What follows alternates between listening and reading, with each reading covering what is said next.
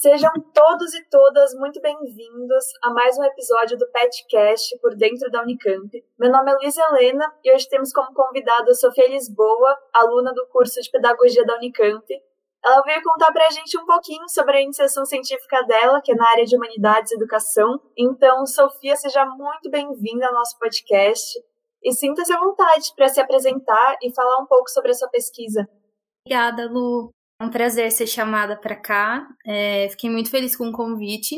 E especialmente feliz porque esse convite chegou até mim por conta de um mini curso que eu ofereci na Semana da Educação no ano passado, divulgando um pouco da minha pesquisa, né? Então fico feliz assim que a divulgação funcionou, né? E que teve gente que se interessou e que me procurou para saber um pouco mais. Como a Lu falou, meu nome é Sofia, tenho 25 anos. Eu acabei de me formar pela Unicamp, foi no segundo semestre de 2020, então, estou aí buscando estudar um pouco mais sobre relações de gênero e relações étnico-raciais na educação.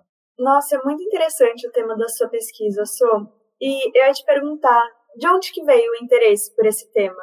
Então, eu sou da Química, eu venho da Química. Eu estudei numa escola técnica aqui de Campinas e então para mim me pareceu natural na graduação eu ir para Química também. E eu fui para Química querendo ser professora, acabei mudando de curso e fui para Pedagogia. A primeiríssima coisa que eu notei é que na minha turma, acho que foram 60 que entram por ano, 58 eram mulheres e dois eram homens. e eu vim de um curso que era mais bem distribuído, né? o número de matrículas entre homens e mulheres. Isso me chamou muita atenção. Graduação a gente problematiza bastante isso, né, de por que que tem tantas mulheres nos cursos de pedagogia. E aí eu decidi ir atrás, assim, do porquê. Desde quando se há perspectiva de mudança, né? Então eu fui atrás de uma professora minha de sociologia, pedi para ela me orientar nessa pesquisa. Na verdade, ela foi muito fofa porque quando eu eu quis fazer iniciação científica, eu tinha esse tema na minha cabeça, mas eu tinha um outro e eu estava muito dividida. Então, de novo, como eu venho da química, trabalhei em escolas como plantonista é, durante toda a minha graduação em química. Então, eu também queria, tinha muito interesse em pesquisar sobre as condições de trabalho dessa galera, dos plantonistas. E aí eu falei, ó, eu tenho essas duas opções agora. e ela falou, ah, eu acho que pesquisa, a gente tem que pesquisar aquilo que mexe com a gente, aquilo que nos toca, sabe? Escreve um projeto de pesquisa para cada uma das suas propostas e me envia. E aí você me fala qual você gostou mais de escrever. No final das contas, eu acabei escrevendo só esse sobre as mulheres mesmo, porque eu gostei tanto que eu falei, ah, não, não tem nem dúvida que é isso que eu quero estudar mesmo. Nossa, eu sou muito interessante. E você fala é, um desde quando, né? Desde quando que é assim. E então teve um contexto histórico também sua pesquisa, né? Como que foi? Como que foi isso?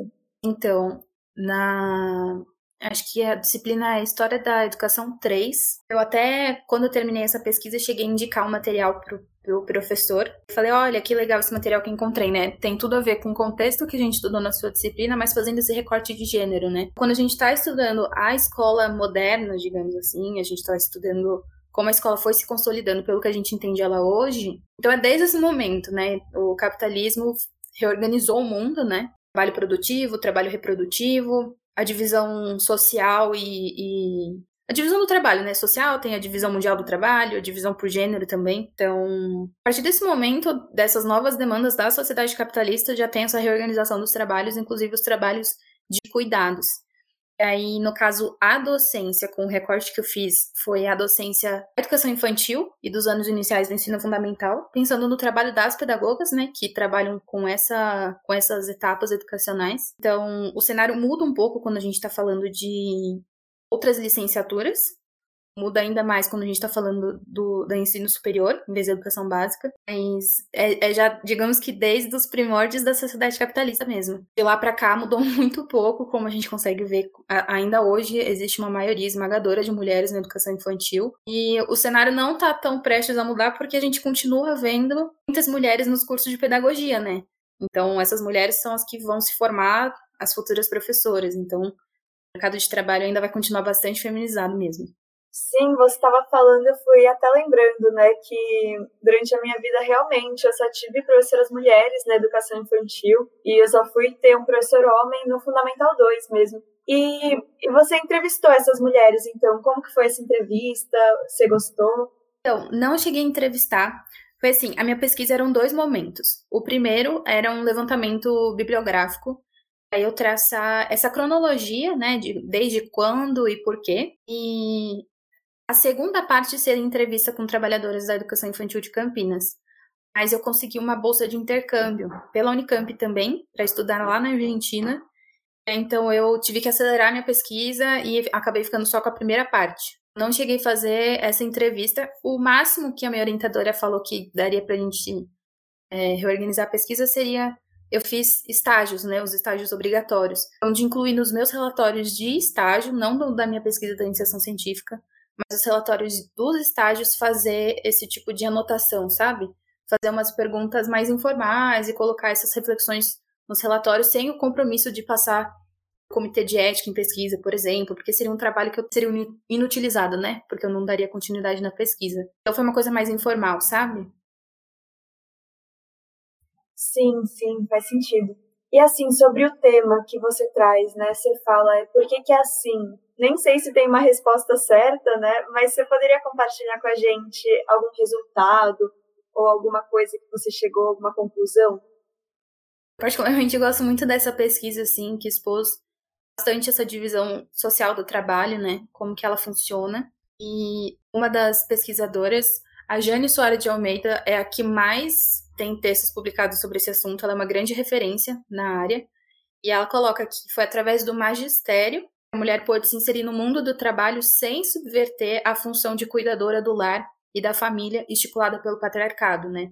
Compreendendo o patriarcado como algo que sustenta o sistema capitalista, né? Ele faz parte desse sistema, ele alimenta esse sistema, então é totalmente necessário para o sistema capitalista funcionar. Eu olhei esse cenário geral de forma um pouco mais ampla e depois eu foquei no Brasil mesmo e fui descobrindo algumas coisas que me chamaram bastante atenção, que o ensino público gratuito ele é criado em 1827. Naquele momento, as escolas elas eram focadas para os meninos. Afinal de contas, não tinha necessidade da mulher precisar aprender a ler ou qualquer outro tipo de estudo, porque elas não iam poder trabalhar, né? Elas ficavam confinadas na esfera privada mesmo, dentro de casa. Mas, de novo, a gente está falando da sociedade capitalista precisando cada vez mais de novos trabalhadores, então as mulheres e as crianças eram mão de obra mais barata e passou a ser necessária então a formação dessa, dessa classe trabalhadora.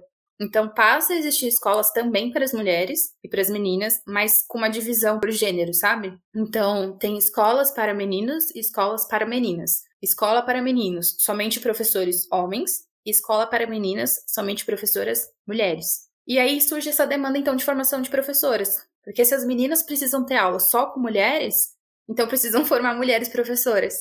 E aí começam então os primeiros cursos de formação. Eu costumo fazer um paralelo com. É como se fosse um técnico mesmo. Eram, eram as escolas normais, que depois você fazia junto com o seu ensino médio uma formação para, uma vez que você se formasse, você podia estar atuando na educação básica. Então, bem parecido com o ensino técnico mesmo, né?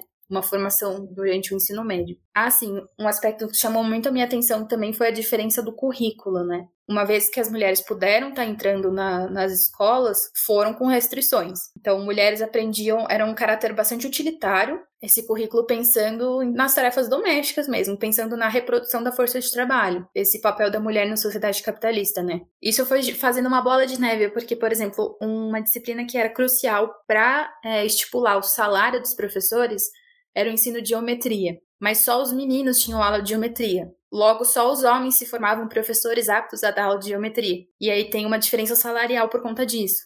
Então você vê que é tudo bastante intencional, né? Essa bola de neve que vai aumentando, aumentando, mas é tudo muito intencional.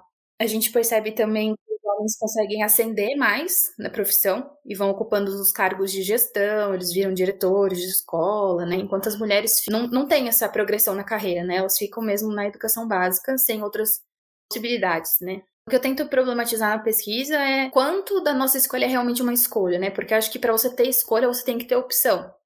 Naquela época, as mulheres não tinham opção. Se elas quisessem ser professoras, né? Que a, a, a escola era uma possibilidade de elas estarem frequentando a esfera pública, né? Elas estarem saindo de casa e frequentando outros, outros espaços. Mas tinham as suas limitações. Então, era uma escolha mesmo? Elas tinham outra opção? Né? Então, isso que eu tento problematizar, sem julgar moralmente quem escolhe ser professor hoje em dia, né? Eu acho que a opção não é julgar quem realmente escolhe porque gosta, porque quer, mas entender por que, que tantas mulheres hoje não necessariamente gostam, mas vem na, na docência uma possibilidade de, de trabalho, né? Sim, total. Tem muito um caráter social, né? Um caráter de. Porque as mulheres têm essa escolha em sua grande maioria, né? Ao contrário dos homens. E deixa eu perguntar, você, você falou do intercâmbio, né? Que você teve que agilizar um pouco sua pesquisa. E teve alguma outra dificuldade que você encontrou fazendo? Olha, eu acho que foi na metodologia que eu escolhi no começo, tanto que eu acabei dando uma mudada. É um tema engraçado, porque ao mesmo tempo que ele é amplo, ele é muito específico. Quando eu, eu tentava fazer buscas na, no repositório da Unicamp, repositório da USP, naquela Cielo, por exemplo, ou apareciam dezenas, centenas de textos, se eu colocasse só trabalho docente, docência, um termo mais amplo, apareciam centenas, ou se eu colocasse mais especificamente mulheres na docência, aí reduzia drasticamente o número e eu não tinha uma quantidade suficiente de material, material para eu estudar, né? Então, o que eu acabei fazendo foi. Eu comecei com a Jane Soares de Almeida, que era uma mulher que eu já tinha lido, e foi o que me deu esse empurrão, né? Colocou a sementinha dessa ideia da, da minha pesquisa. E aí, o que eu acabei fazendo foi olhando as referências, sabe? Então, eu li um texto dela e reparei que ela citava muitas vezes tal autora. Aí eu ia para essa autora e lia. Aí eu reparava que ela citava bastante outra autora. E eu fui selecionando algumas, eu selecionei 10 das que eu reparei que elas eram as mais recorrentes nessas pesquisas. E aí eu fui olhando, abri o Lattes delas, abri sites para pesquisar um pouco sobre a trajetória acadêmica, as produções delas e perceber, ah tá, eu acho que essas aqui, elas correspondem com o que eu estou esperando, né, com o que eu preciso estudar. E aí eu selecionei as minhas autoras assim, então eu mudei, né, da minha ideia inicial, que era fazer um levantamento mais simples no, nos bancos de, de pesquisa, mas deu bastante certo, viu? Nossa, isso é muito interessante, a questão de. Você fala que tinha pouquíssimos textos sobre né, esse recorte que você estuda. E eu ia perguntar, então, se na própria faculdade de educação, né, se vocês veem alguma coisa sobre isso, ou se é quase inexistente. Olha, é engraçado, porque é um consenso, digamos assim, entre as professoras da, da FE, que existe essa divisão, essa hierarquização do trabalho docente, mas na graduação não vi não. eu fui ter contato com essa discussão quando eu fiz parte de um grupo de pesquisa e me envolvi nessa pesquisa, nessa minha iniciação científica. Que na graduação essa discussão não foi colocada. Acho que essa é uma teoria minha, assim, que talvez para as professoras pareça uma coisa mais óbvia, sabe? Que não precisa ser tão discutida, mas que para a galera que está recém-chegada à Unicamp, né, o curso de pedagogia, é uma discussão que eu acho que não podia perder a oportunidade de ter, sabe? Tanto que eu até mencionei esse professor que no final do, do semestre eu enviei um texto para ele, né? Eu falei, olha, fica um, uma dica, uma sugestão para você incluir esse texto na sua bibliografia no semestre que vem, porque acho que está de acordo com o que você trabalha na, na, disciplina, mas traz um recorte importante pensando que o público da aula, né, que a, as meninas ali são grande maioria. Então acho que falta um pouquinho essa discussão. Nossa, é muito interessante isso que você diz, né? Que você sugeriu o texto para o professor, porque as pesquisas começam a dar origem a outras coisas na faculdade, né? Começam a abrir caminhos e abrir pensamentos que são muito necessários. É, e acho que junto que, com isso, assim, você falou um pouco das escolas que eram divididas, né? Entre meninos e meninas. E quando que isso começou a mudar? começou a mudar, olha, bem recente, vou até dar uma consultada no material, mas essa escola normal, por exemplo, para a formação de, de professores, os meninos puderam frequentar também, não foi uma coisa criada só para as meninas. Então, as escolas normais, apesar do público ser majoritariamente de meninas, tudo que a gente já conversou, né? Começou a ter essa mistura. E isso foi abrindo aos poucos, bem aos poucos mesmo, o caminho para surgirem escolas mistas. As professoras eram bastante investigadas para saber se elas poderiam dar aula. Eu acho que teve uma preocupação bem moralista, assim, de dessa mistura acontecer, não só entre os alunos, mas também entre os docentes. E as mulheres eram investigadas, eram solteiras, eram casadas, eram viúvas, se eram viúvas ou, ou então, sei lá, divorciadas. Ah, mas por quê? Qual foi a causa do divórcio, né? Para você julgar se aquela mulher ela era moralmente aceitável de estar num ambiente com outros homens, né? E ensinar os futuros homens da nação também. Então, foi bem aos poucos mesmo e com muita muito julgamento, sabe? Sim, imagino. E Isso também acarreta, querendo ou não, numa dupla jornada de trabalho, né? Que acho que você até aborda um pouquinho. Uma autora que eu fui ler depois da, da minha pesquisa, mas que eu incorporei no mini curso depois porque eu senti que fazia total sentido, somava bastante a discussão, foi a Silvia Federici, Alemanha Bruxa e também O Ponto Zero da Revolução, que é o segundo livro lançado dela aqui no Brasil. Eles apontam muito sobre essas múltiplas jornadas de trabalho das mulheres, que os trabalhos de cuidado, e nisso eu estou incluindo a docência também na educação infantil, elas são, eles são vistos como um trabalho por amor. Até pouco tempo era muito comum escutar na própria faculdade de educação o pedagogia por amor. E eu falava, não, por amor não, né? Por dinheiro, por, por muitas outras coisas, mas também por dinheiro, né? A gente precisa ter um retorno financeiro, né? Porque o que a gente faz é trabalho. Então, o trabalho docente já é um trabalho de múltiplas jornadas. É muito difícil você encontrar um professor, uma professora que dê aula em uma única escola, né? É um trabalho bastante precarizado, muito mal remunerado, então os professores costumam dar aula em várias escolas para ir somando os salários, né? Mas para as mulheres ainda tem esse adicional de que elas muitas vezes são as responsáveis pelo trabalho doméstico, que ele não é remunerado, né? Então, além de serem mal remuneradas nas escolas, elas também são mal, elas, aliás, não são remuneradas em casa, porque o trabalho doméstico não é reconhecido como tal. E aí a pesquisa também, com a ajuda da Silva Federici, revela uma grande relação entre esse trabalho de cuidado, principalmente na escola, entendendo a docência na educação infantil como uma extensão da maternidade, sabe? Não à toa, a escola foi o primeiro lugar que as mulheres puderam estar se inserindo depois, né, que elas saíram de casa. Então, porque entendi, entendi esse espaço da escola como um espaço muito parecido com o de casa mesmo, né? Total, você fala desse livro, né, da Silvia, eu acho que quando eu fui dar uma olhadinha mais a fundo nessa pesquisa, foi o primeiro livro que me veio na cabeça. E acho que é exatamente isso, né? Tipo, o que é considerado trabalho, o que não é considerado trabalho, e o que é considerado um trabalho que possa ser remunerado, né? Nessa sociedade. E você também fala um pouco, nesse mini curso que você deu, né? Sobre o que é ser mulher e o que é ser professora. E o que, que você pensa um pouco sobre isso? Nossa, essa pergunta surgiu. Foi uma das pesquisas que eu consultei durante a iniciação científica. Foram duas autoras que realizaram uma pesquisa muito interessante que elas perguntaram para várias mulheres em escolas durante o trabalho de campo o que é ser professora. Elas repararam que muitos dos atributos que apareceram, muitos dos adjetivos ali, eram os mesmos que outros grupos de mulheres responderam sobre o que é ser mulher. Então, ser professora é ser paciente, ser carinhosa, saber ouvir, saber falar, saber se comportar na frente dos outros, ser um modelo, uma inspiração. Eu acho que no Dia das Mães a gente vê muitas essas palavras também, assim, né? Dia das Mães, Dia dos Professores, é tudo muito parecido, porque é isso, essas palavras elas permeiam esse ideal do que é ser mulher, o que é ser professora.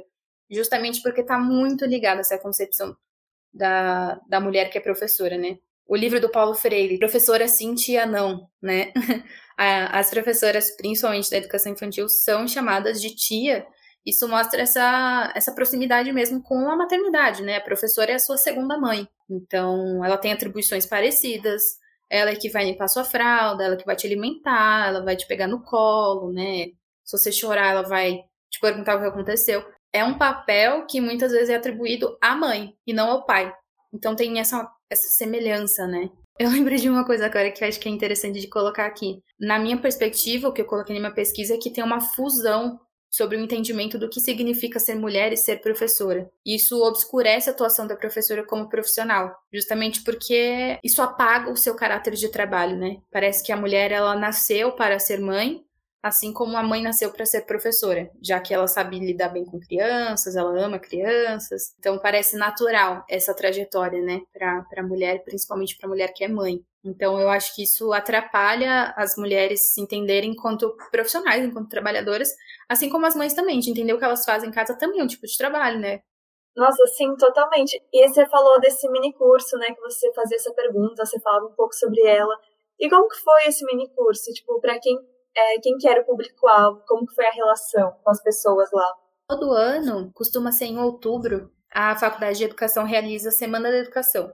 Na verdade, isso é bastante comum na Unicamp inteira, assim, né? Ter a semana do curso, né? E a Semana da Educação tem mesas temáticas, uma por dia, e elas estão de acordo com o tema central da, do ano. Mas, para além dessas mesas, aberto um formulário para que qualquer pessoa se inscreva assim, ah, eu quero dar um mini curso, ou quero dar uma oficina, uma palestra, sabe? São vários tipos de atividades culturais e científicas. Você preenche esse formulário e a comissão organizadora dá uma avaliada, né? Porque às vezes é muita gente, não cabe tudo na programação. Se eu não me engano, no ano passado coube quase tudo. E é muito legal porque tem uma diversidade muito grande de, de temas e você percebe muita gente divulgando suas pesquisas lá, assim como eu. Então eu me inscrevi e aceitaram a minha, a minha mesa e eu me inscrevi como mini curso porque eu achei que eu precisaria de dois dias em vez de um só, justamente porque eu estava dando essa atualizada na pesquisa, né, depois de eu ter lido a Silvia Federici. Como eu senti que a minha pesquisa estava um, um tanto incompleta, né, por ter sido interrompida. Então, mesmo sem bolsa, mesmo não estando vinculado a um programa de iniciação científica, eu dei essa ah, continuidade, digamos assim, por conta própria. Eu senti que, então, para conseguir falar de tudo, eu precisaria de dois dias. E foi muito legal, bastante gente se inscreveu, acho que umas 70 pessoas se inscreveram. Ah, eu fiquei muito feliz pelo interesse e, novamente, foram muitas mulheres que se inscreveram. E não foram só alunas da Unicamp, é aberto para geral mesmo, né? É, quando é presencial, costuma ser um evento mais, assim, regional, né? Uma coisa mais local. Mas no ano passado, por conta da pandemia, por ter sido online, a gente pôde divulgar para mais gente, né? Então, as pessoas acessavam com mais facilidade essa, esses eventos. Então, muitas professoras participaram. Foi muito legal, assim, tudo que elas compartilharam, elas somaram muito ao debate, sabe? Eu trazia algumas problematizações, mas rolava muita conversa também, muita identificação por parte delas também com o que estava sendo falado. Foi muito legal mesmo. Eu recomendo muito que as pessoas, assim, é, procurem se inscrever nessas, não necessariamente a mesas de curso, mas costuma ser um pouco mais fácil, né? É grátis, não precisa pagar inscrição para concorrer alguma coisa. A divulgação científica é muito importante, né? Acho que o trabalho que a gente faz, a ciência que a gente produz, ela é muito boa e ela fica ainda melhor quando ela é divulgada. justamente que a ciência é algo que ela, ela anda, ela muda, ela cresce de acordo com o contato que ela vai tendo com as pessoas e o que cada pessoa tem a acrescentar para aquilo, né? Então, foi uma oportunidade muito boa mesmo. Nossa, muito incrível isso que a Unicamp faz, né, para divulgar as pesquisas. E eu acredito que esse mini curso teve um impacto muito grande, assim, na vida de quem participou, das professoras, né, sobre para discutir esse, esses temas tão importantes que você traz. E falando em impacto também, é, você fala um pouco do impacto na vida das crianças em si, né? Como que é ter só esse referencial feminino na infância. E pode falar um pouquinho mais sobre isso? Então, essa é uma reflexão que eu fui ter assim quando eu, eu passei a trabalhar na educação infantil. Eu falei, eu trabalhei muito na, em escola por conta do meu curso de química, mas eu trabalhava com os anos finais do ensino fundamental, quando eles começam a ter química, e principalmente com ensino médio e curso pré-vestibular. Quando eu fui trabalhar na educação infantil, eu trocava fralda, eu dava banho, então esse contato com a criança, essa coisa tão íntima com ela, e você saber respeitar o corpo dela, pedir licença, explicar o que você está fazendo, né? E também o contato que ela tem com você e com o seu corpo, né? Então, as crianças te tocam, elas pegam no, na sua barriga e perguntam se tem neném ali, ela pega no seu peito, pergunta se tem leite, ela pega na sua perna e fala, ai, minha mãe depilou a perna, tem cada muito engraçado. Mas elas comentam mesmo sobre o seu corpo e o seu cabelo, aí elas dão beijo, elas mordem, elas abraçam, é um contato muito pele a pele que se tem na escola. E eu parei para pensar na, na falta que faz uma referência masculina positiva para essas crianças, principalmente nesses momentos é, em que a criança está numa posição mais vulnerável. Então, por exemplo, a troca de fralda ou um banho. E vulnerável porque ela está nua, né? E a gente às vezes trata com, ai, tá, a criança tá nua, mas precisa, vou limpar e fazer aquela coisa mais rápida, sem perceber que não é assim, né? É um corpo que tá lá, que você tem que tratar com respeito. E talvez a criança ainda não saiba nem falar, então você não vai pedir uma licença verbalmente, mas você vai, através do toque, do olhar, deixar explícito ali, ó. Agora eu, eu preciso te trocar, eu preciso te limpar. E como seria importante ter mais homens exercendo essas funções, sabe? De pedir licença antes de tocar um corpo de uma criança principalmente de crianças meninas, né, que são tão vítimas de, de violência sexual, como seria importante ter essas referências positivas, sabe? De, de homens tratando corpos alheios com respeito, com carinho e com cuidado, né? Eu acho que seria muito importante, muito importante mesmo. E atualmente é muito escasso, né? Acho que tem tanto uma questão histórica, que foi o foco da minha pesquisa, quanto o estigma que se criou também com profissionais da educação infantil homens. Eu tenho alguns poucos amigos que trabalham em escolas, tem também um tio que trabalha numa escola de educação infantil, e eles relatam algumas situações bem, bem chatas, assim, porque tem pais que pedem para que eles não troquem os filhos, que eles não dêem banho nos filhos, que sejam só as mulheres, que não acompanhem no banheiro. Eles já foram, às vezes, chamados na direção para conversar sobre alguma coisa, eles ficaram sem graça, falam, não, não foi bem assim. Então, é uma situação complicada para eles também, né? Não tem muita essa abertura. E claro, tem motivo, infelizmente, tem motivo para esse receio dos pais, né? A gente sabe. Mas eu acho que tudo começa com a educação mesmo, inclusive a educação sexual. E educação sexual acho que não precisa ser pensando só em crianças e adolescentes mais velhos, assim. Acho que educação sexual faz parte disso, assim, quando a gente está explorando o corpo do outro também com forma respeitosa, entender que tudo ali tem que ser consensual, né? O toque não precisa ser, sei lá, erótico para precisar de consenso qualquer tipo de toque, né? Às vezes a gente fica chateado se alguém passar a mão no nosso cabelo sem a gente pedir, sem a gente deixar. Então, eu acho que seria muito importante trabalhar esses conceitos de, de consenso e respeito desde o começo e ter esses referenciais, referenciais positivos de masculinidade, porque como faz falta, né? Quantas meninas e mulheres não crescem com algum tipo de trauma ou enfim, com muito medo, com muito ódio mesmo das figuras masculinas por conta de experiências ruins que tiveram, né? Então acho que é um, é um direito da criança também ter essa experiência positiva, sabe? Nossa, totalmente. Isso é muito, muito importante. Esse, desde pequeno, né? Desde criança já abordar essas questões. Nossa, você foi falando, eu fui pensando que tem muitos trabalhos, né, que são assim, majoritariamente femininos, e são trabalhos que têm a ver com esse cuidado, né, como enfermagem, pediatria, são coisas muito ligadas às mulheres em si. E isso você visualiza um. Você acha que está mudando isso? Você visualiza algum futuro um pouco diferente? O que, que você pensa sobre isso? Olha, eu não acho que está mudando, não. Inclusive, acho que isso está dando uma boa melhorada, digamos assim, porque o trabalho tem sido cada vez mais flexibilizado, precarizado, muitas pessoas recorrendo a trabalhos informais, né? A gente vive um momento bem perturbador mesmo, especialmente o Brasil, mas não só o Brasil. E eu acho que está sendo muito revisitado esses ideais e muitas vezes até retrógrados, né? Então, eu acho que muito desses ideais que a gente vinha tentando romper, eles estão sendo reforçados hoje em dia, então não vejo uma mudança nesse sentido, mas eu vejo que existe sim muita luta, tanto pelo reconhecimento e pela valorização do trabalho de cuidado, do trabalho das mulheres, inclusive o trabalho doméstico, é, tem muita resistência, mas é isso, precisa ter um projeto a longo prazo, um projeto de sociedade mesmo. Acho que vai além de pensar no trabalho como esferas isoladas, mas entender o funcionamento da sociedade inteira. E por isso que acho que a pesquisa é interessante de entender a sociedade capitalista desde o seu nascimento, assim, desde a sua formação e de como isso foi se transformando no que a gente tem nos dias de hoje. Então, eu acho que precisa ter esse plano a bem longo prazo mesmo e entender que a sociedade precisa ser radicalmente transformada para possibilitar de fato essa livre escolha, essa livre esse percurso mais igual para as pessoas, né? De você poder realmente escolher aquilo que você quer fazer, o que você gosta de fazer, e não aquilo que é reforçado que você deve fazer. Sim, mas sim, totalmente. Estamos em um momento complicado de visualizar um futuro também agora. E eu ia te perguntar, como que você vê é, a importância desse trabalho, assim, para você como indivíduo, e esse trabalho quanto sociedade mesmo, quanto corpo social, assim?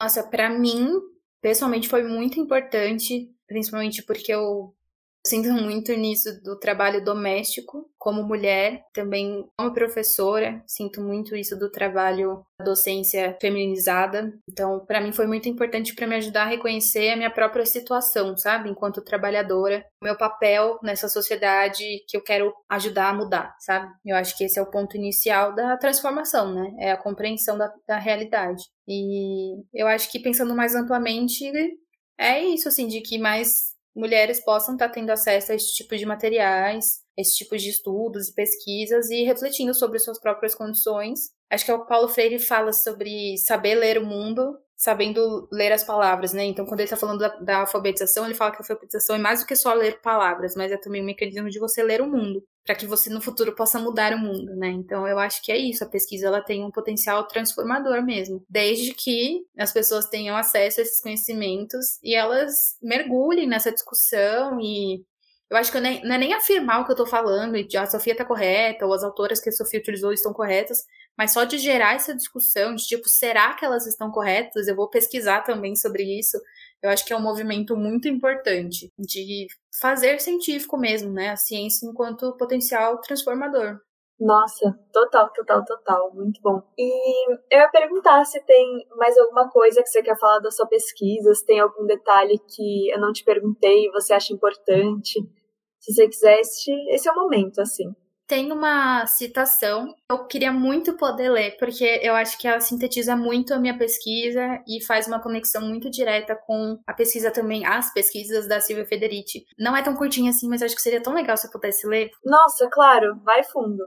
A comunidade é essencialmente o lugar das mulheres, no sentido de que é ali que elas se aparecem e realizam seu trabalho diretamente. Mas a fábrica é igualmente o lugar onde é incorporado o trabalho das mulheres que não aparecem ali, que transferiram aos homens que estão lá. Similarmente, a escola também incorpora o trabalho das mulheres que não aparecem ali, mas que transferiram o seu trabalho aos alunos que retornam todas as manhãs alimentados, bem cuidados e com roupa passada pela mãe. Eu acho que é isso, trabalho de cuidado enquanto um trabalho de reprodução das forças de trabalho. Ótimo trecho e ótima leitura. Então, muito obrigada, Sou, pela participação no nosso podcast. Para quem ficou com alguma dúvida ou ficou interessado em se aprofundar mais no assunto, vamos deixar o contato da Sofia na descrição do episódio. E conheça também os outros projetos do grupo, acompanhando no Instagram, petfefunicamp. E não deixe de ouvir os outros episódios do nosso podcast. Até a próxima!